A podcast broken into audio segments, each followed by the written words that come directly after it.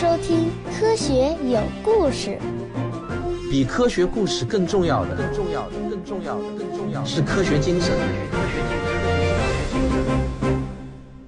关于如何确定地球年龄这个问题啊，其实呢，早有各种人提出过各种各样的方案，但基本上呢都是很离谱的。不过我们的老熟人哈雷也提出过一个方案，他的这个方法啊，已经算是相当不错的了。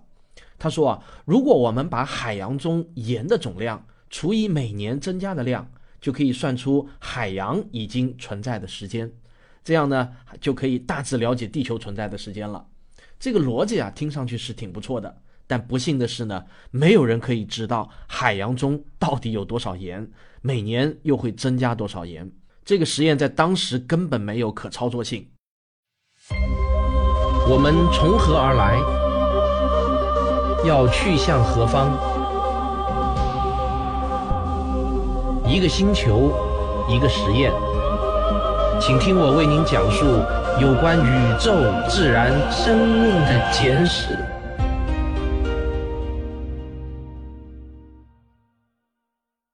有据可查的，第一个进行测定尝试的人是法国的布丰伯爵，他的方法还算是有科学性的。那是在十八世纪的七十年代，当时的人们已经老早就知道地球持续释放出大量的热，凡是去过煤矿的人都能明显的感受到。没有去过煤矿的人可能会觉得这么深的地洞中一定很凉快，平时我们打口井那出来的水啊都是凉丝丝的。其实啊，越是深的煤矿就越是热，每往下深一百米，温度就会升高两到三摄氏度。所以啊，这也是为什么温泉到处都有的原因。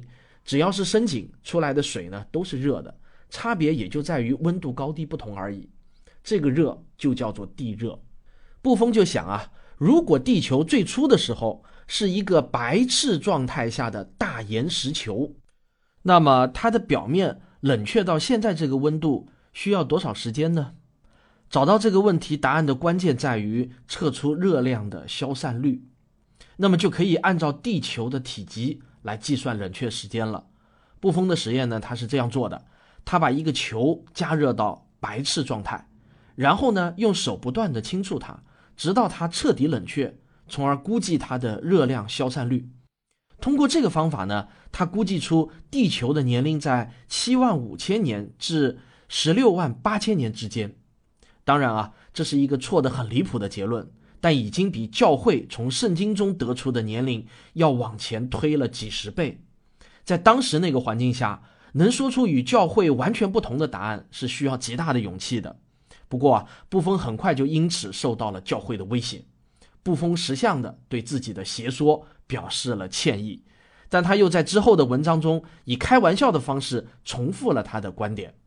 到了十九世纪中叶的时候，从圣经中得出的结论，在科学界呢已经基本上是没有人相信了。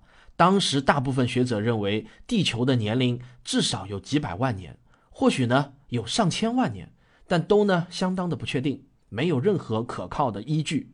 于是呢。在这种情况下，当达尔文在1859年给出了一个相当精确的数字的时候啊，人们都感到很惊喜。达尔文在他的名著《物种起源》中宣布，根据他的计算，创造出英国威尔德地区，这个呢就是英国的南部地区，包括肯特郡、萨里郡和苏塞克斯郡的地质运动，用了三亿零六百六十六万两千四百年。顺便说一下啊。达尔文特别喜欢非常精确的数字，在他后来的几部作品中呢，他宣称啊，英国乡村每英亩土壤中平均包含的蚯蚓数量是五万三千七百六十七条。看看他就是这么喜欢精确的数字。他的这个结论之所以那么引人注目，一个呢，就是因为这个数字啊是如此的精确，更是因为这个数字与当时科学界的普遍认识相差的实在是太大了。他直接就把这个年龄啊推向了一年这样的级别，这在后来呢就引起了很大的争议，所以呢，达尔文在书的第三版中又把这一段给删除了。这件事情表明啊，达尔文和他的地质学家朋友们都认为地球是很古老、很古老的，但是没有人能找到一个合理的方法证明出来。不过这个问题却引起了伟大的开尔文勋爵的兴趣。我在他的名字前面要加一个伟大，其实呢并不过分。只是那个时候啊，他其实还不叫开尔文勋爵，他的真名呢是威廉·汤姆森。他要到六十八岁，也就是一八九二年才被封为贵族。这时候呢，他马上都要退休了。也就是说呢，我们经常听到的凯尔文是英国女王赐予他的一个贵族的姓氏。这种事情啊，在全世界都有，中国的皇帝也喜欢干。比如历史上著名的郑和，原名呢叫马和。三十三岁那年，他被明成祖朱棣赐姓郑，这之后呢，才有了郑和这个名字。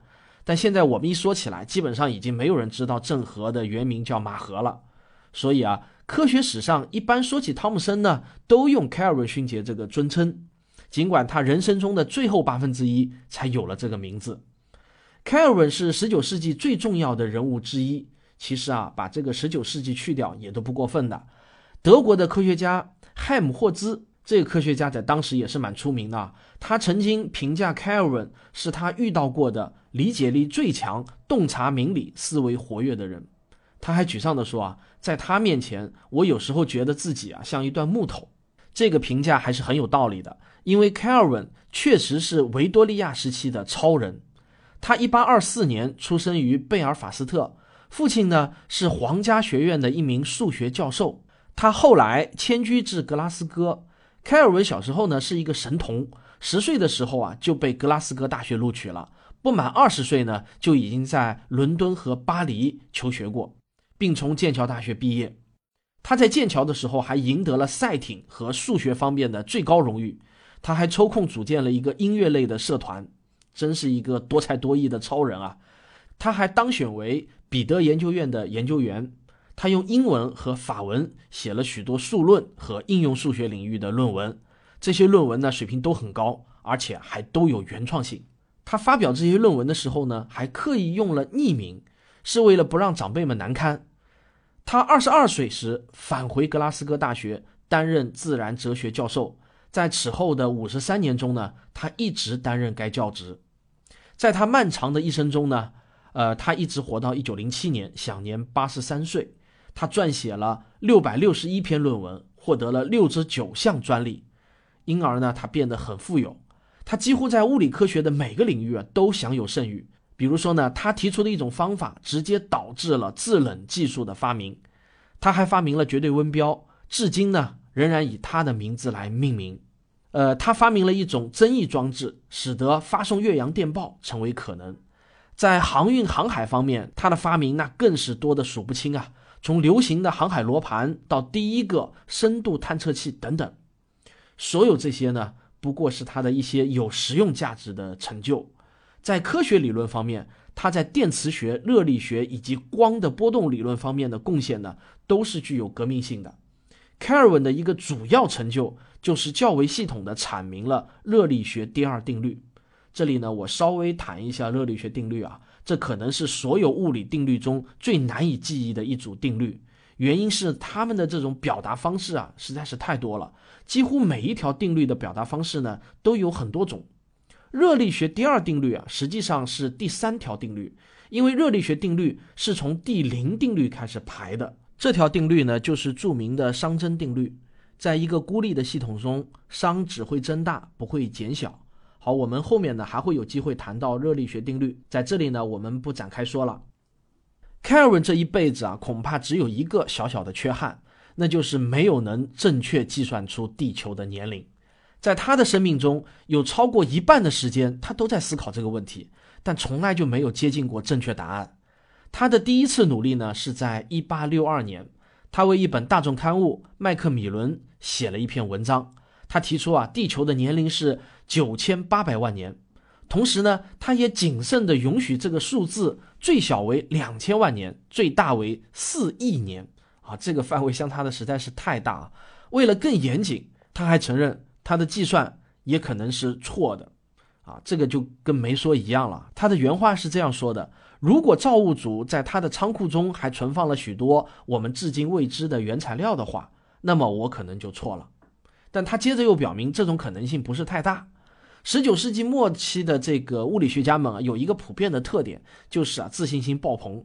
他们觉得自己对世界已经了解的差不多了，再往下深入都是小数点后面的事情了。随着时间的推移呢，开尔文的观点越来越直截了当，但是呢也越来越不正确。他不断的缩小他的估计值，从最大四亿年降为了一亿年，最后呢又降为了五千万年。到了一八九七年，他又改为了仅仅两千四百万年。但开尔文并不是随心所欲的修改，他认为有一个很简单的道理：用物理学无法解释一个像太阳那么巨大的物体怎么能够持续燃烧几千万年而不耗尽燃料呢？所以啊，这说明太阳以及与之共生的行星都毫无疑问是非常年轻的。但问题是。当时已经发现的几乎所有的化石证据都与凯尔文的结论相矛盾，特别是到了十九世纪，突然一下子涌现出大量的化石证据来，这些证据让科学家们无比的纠结。这种感觉呢，就有点像今天我们常常说的费米悖论，证据和逻辑之间似乎存在着明显的矛盾。费米悖论的矛盾是从逻辑上来说，宇宙应该有数量庞大的地外文明。但从证据上来看呢，我们又没有找到任何外星人存在的证据，而地球年龄悖论刚好反过来，从当时认为的逻辑上来说呢，地球应该是很年轻的，但是从化石证据上来看呢，地球又是极其古老的。科学精神要求科学家们把证据摆在第一位，然后继续寻找更多的证据。我们一起去看看那些化石证据都是些什么。好，上音乐。我的付费专辑《科幻世界漫游指南》已经全部更新完毕了。如果免费节目您还没有听够的话，欢迎收听。我会带着你在全世界最好的科幻作品中来一次漫游。二十四期正式节目，二十四期听众问答，有故事，有知识，更重要的是还有科学精神。一七八七年，在美国新泽西州的伍德伯里河的河床上。有一节巨大的腿骨化石裸露了出来，具体是谁发现了它，现在呢已经不可考了。但很明显，这节腿骨化石不属于任何一种现今尚活在地球上的物种，当然更不可能是新泽西州土地上的动物。从今天的眼光来看呢，这节神秘的腿骨应当是属于一种巨大的长着鸭嘴的恐龙，也就是鸭嘴龙。但在当时啊。恐龙这个词还没有诞生呢。这节腿骨化石后来辗转到了威斯塔博士的手中，他啊是当时首屈一指的解剖学家。那年秋天呢，在美国哲学会的费城会议上，威斯塔博士向大家描述了这节腿骨化石。但遗憾的是呢，博士完全没有意识到这块骨头的重大意义，他仅仅只是轻描淡写的做了一些评述，大意呢是说这真是一个大家伙。于是啊。威斯塔就这么失去了先于其他人早半个世纪发现恐龙的机会。这节腿骨化石此后呢，再也没有引起人们多大的兴趣，被扔到了一个仓库中。后来呢，也就不知道怎么遗失了。因此啊，世界上发现的第一块恐龙化石，也是第一块被弄丢的恐龙化石。这块化石在当时居然没有引起人们极大的兴趣，现在想来呢，似乎挺让人感到费解的。因为那个年代啊，整个美国正处于对远古动物遗骸研究的这种热潮当中。这股热潮最初呢是由伟大的布丰伯爵引发的，那就是我们在上一章中讲到的那个加热一个小球来估算地球年龄的法国博物学家。他有一个很奇怪的观点，他认为啊，美洲新大陆上的生物几乎在所有方面都比旧大陆上的要低一个等级。在他那部评价非常高的巨著《自然史》中，他这么写道：美洲大陆上的水散发着异味，土地贫瘠，动物瘦小，缺乏活力，终年生活在缺少阳光的丛林中，被腐烂的沼泽散发出的毒气包围着。在这种环境中呢，当地的印第安土著生殖能力都很低。他还在私底下对别人吐露过，他说啊。他们指的是那些印第安人啊，都没有胡子，身上还不长毛，对女人呢也没有什么激情。那还有一些更污的话，我就不转述了。反正就是嘲笑印第安男人很娘炮。虽然啊，他其实从来没有去过美国。布封的这些说法居然还得到了一帮作家的热烈支持，尤其是那些对美洲根本不熟悉、胡乱写下结论的那些写手们。这种奇谈怪论啊，令人难以理解的，一直持续到了将近十九世纪末。在此之前呢，在欧洲的一些文章中，这种说法不断的反复出现。不出意外啊，这种诽谤式的言论当然是在美洲呢引起了愤怒。例如呢，美国的国父托马斯·杰斐逊在他的《弗吉尼亚笔记》中就进行了严厉的驳斥。杰斐逊还鼓动他的朋友沙利文将军派二十名士兵到北部丛林中去抓一只雄性的驼鹿来，就可以向布封证明美洲的四足动物有多高大、多威猛。他们还真这么做了。士兵们整整用了两周的时间，锁定了一个合适的目标，把驼鹿射杀后呢，他们却不幸的发现啊，驼鹿并没有杰斐逊所说的一对威武的角。不过呢，沙利文想的倒是很周到。他找到了一对别的高大威猛的鹿角，然后替换了那只驼鹿的角。也是这个角到了法国，谁晓得不是那只驼鹿的呢？与此同时啊，在威斯塔的老家费城，博物学家们正在复原一头类似大象的古生物骨骼化石。这种生物一开始被称为美洲无名巨兽，后来又被确认为是猛犸。其实啊，也是错的。第一批这种生物的骨骼化石是在肯塔基州的大古利特地区发现的，但随后呢，各地都有了同样的发现。很明显，曾经有过一种庞然大物生活在美国的土地上，这足以推翻布封的愚蠢观点。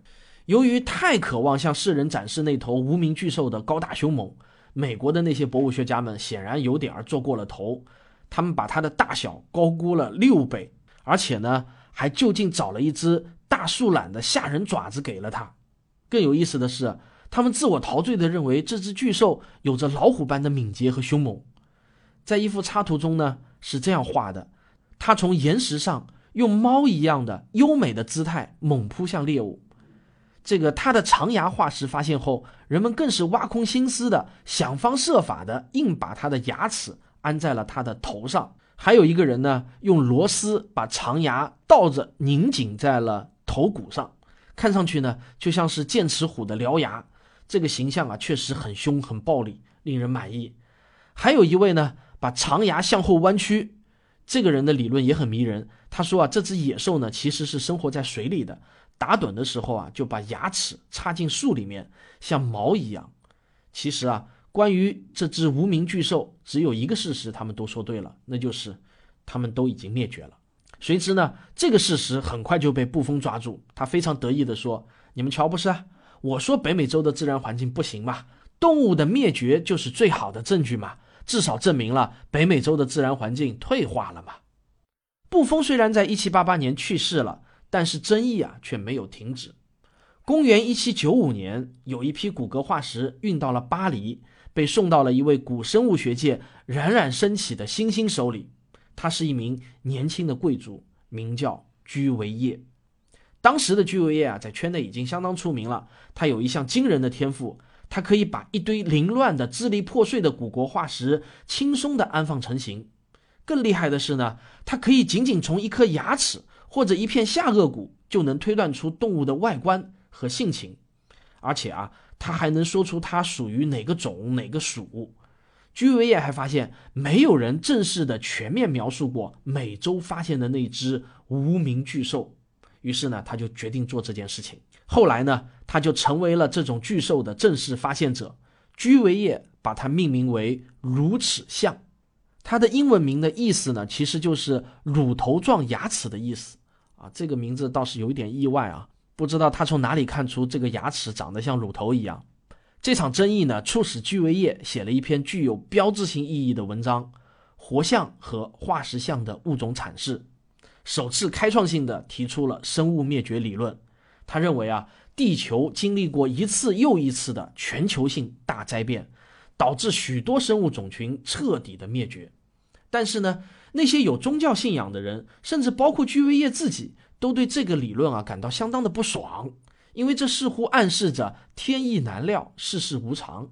上帝既然创造出一种物种，为什么最后又要灭绝它呢？居维叶的这个观点还与一个著名的哲学信念，居维叶的这个观点呢，还与一个著名的哲学信念，准确的说呢，是宗教信念相悖。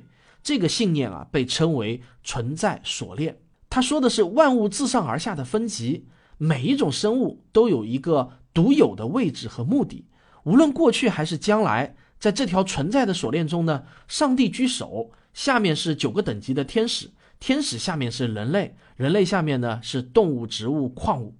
锁链中的任何一环都不可以上下移动，否则呢就会破坏宇宙的秩序和条理。其实啊。杰斐逊也无法接受物种会消失，或者说发生演变的这种想法，所以呢，为了搞清楚居维叶是对还是错，杰斐逊就同意派出一支考察队深入密西西比河以南的美国腹地。他希望英勇的探险队员们能找到一群健康的鸬齿象和其他超大型动物正在富饶的平原上吃草。这件事具有科学和政治上的双重价值。这支考察队呢，由刘易斯和克拉克共同领导。这个刘易斯啊，不但是杰斐逊的私人秘书、知心朋友，同时呢，也是考察队的首席博物学家。而寻找什么样的线索可以用来判断物种是否存活，就需要一个懂行的人来指点。这个被选中的人不是别人，正是前面那个错失恐龙化石的威斯塔。在这件事情上，考察队犯了错误。因为威斯塔先生确实是当时全世界最优秀的生物学家之一，但可惜的是呢，他对化石啊不感兴趣。而在世界的另一头，地质学家、生物学家都已经开始扑向岩石中的化石了。好，科学有故事，今天就讲到这里，我们下一期就来继续讲化石的故事。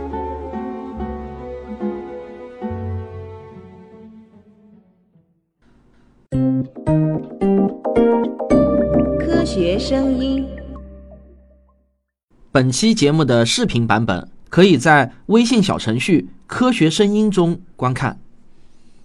科学声音的纪录片《我和科学声音的故事》，经过了两个多月的筹备啊，现在呢，终于进入到了制作的中期阶段了。用行话，用行话来说呢，就是开机了。明天我们第一个要拍的人是我们的一位美女兼学霸的听众。他十五岁啊，就考入了复旦大学，留美七年的海归。我感觉到自己就像是制片人一样，有那么多热心的志愿者参与到了这部属于我们自己的纪录片的制作队伍中来，有资深的编导和专业的摄像师。那再有半个月的时间呢，这部片子就要杀青了。那接下来就会进入到漫长但也至关重要的后期制作了。同样啊，我也希望能有从事后期制作的志愿者。加入到我们的队伍中来，因为前期呢，我们一直征集的是编导和摄像，所以呢，目前后期制作的人呢是非常稀缺的。今天呢，我就正式向我的广大听众征集能够做后期制作的志愿者。